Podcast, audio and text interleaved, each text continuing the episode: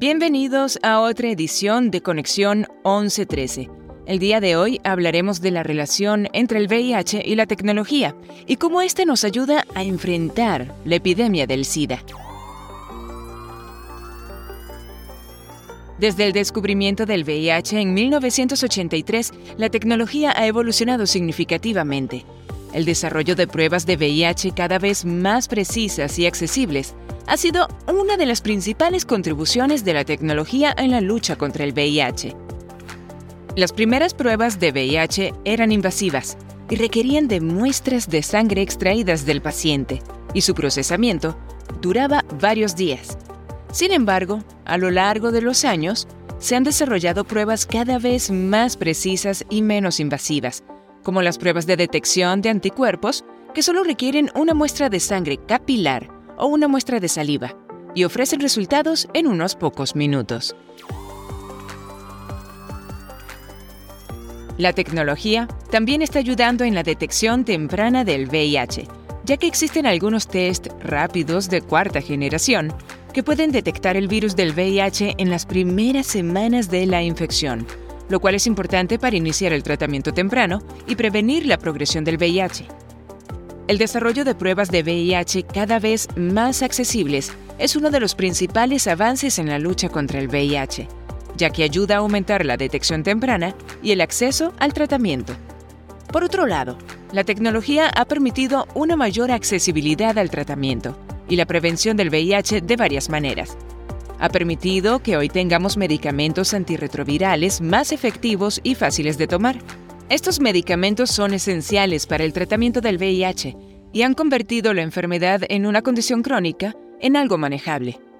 Además, la tecnología ha desarrollado nuevos esquemas de tratamiento, como los regímenes de una sola píldora al día, lo que ha hecho que sea más fácil para las personas con VIH seguir un tratamiento diario. Por otro lado, la tecnología ha permitido la atención a distancia, lo que ha hecho que sea más fácil para las personas con VIH acceder a servicios de médicos, especialmente en áreas remotas o de bajos recursos, y la atención que necesitan sin tener que viajar largas distancias.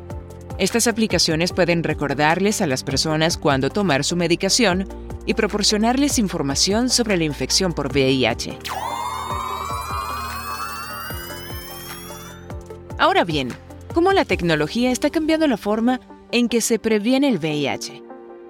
Bueno, en primer lugar, PrEP. La profilaxis preexposición es una estrategia innovadora para prevenir la transmisión del VIH. PrEP es el uso de medicamentos antirretrovirales de forma preventiva para reducir el riesgo de contraer el VIH. Se ha demostrado que PrEP es altamente efectiva en la prevención del VIH cuando se toma de manera consistente. Y aquí es importante nuevamente mencionar a la telemedicina, pues está hecho que sea más fácil para las personas acceder a servicios de atención médica, incluida la PrEP. Con la telemedicina, las personas pueden tener consultas con un médico en línea, lo que les permite obtener la PrEP sin tener que viajar largas distancias. Por otro lado, la tecnología también está ayudando a reducir la estigmatización del VIH de varias maneras, desarrollando campañas de educación y concientización sobre el VIH y el SIDA que llegan a una audiencia global. Estas campañas utilizan medios digitales como videos, infografías y redes sociales para difundir información precisa y actualizada sobre el VIH y combatir los mitos y prejuicios. Integrar comunidades en línea que brindan un espacio seguro y sin prejuicios para las personas que viven con VIH estas comunidades online ofrecen un lugar para compartir historias y obtener información. También es importante destacar que la tecnología está ayudando a reducir la discriminación en relación con el VIH. Por ejemplo, aplicaciones de citas como Grindr y Tinder han implementado sistemas de alerta para prevenir la discriminación contra personas que viven con VIH. Por cierto, en otro podcast hablaremos de los pros y los contras de estas aplicaciones. Pero continuando con la tecnología, esta también está siendo utilizada por diferentes ONG y gobiernos para difundir información precisa sobre el VIH a través de las redes sociales y combatir los mitos y prejuicios. Por ejemplo, la campaña de 1113 de I es igual a I ha sido ampliamente difundida en las redes sociales para desmentir la idea de que las personas con VIH son entre comillas peligrosas para los demás, cuando sabemos que si una persona que vive con VIH y está bajo tratamiento tienen una carga viral indetectable y es intransmisible. Este podcast, por ejemplo, es una clara muestra de cómo la tecnología es una herramienta, no solo efectiva, sino indispensable al momento de transmitir información valiosa que llegue a muchas personas. Ahora, si bien la tecnología ha sido clave para el desarrollo de nuevas terapias, diagnósticos y alternativas en prevención, continúan muchos desafíos y preocupaciones relacionadas con ella.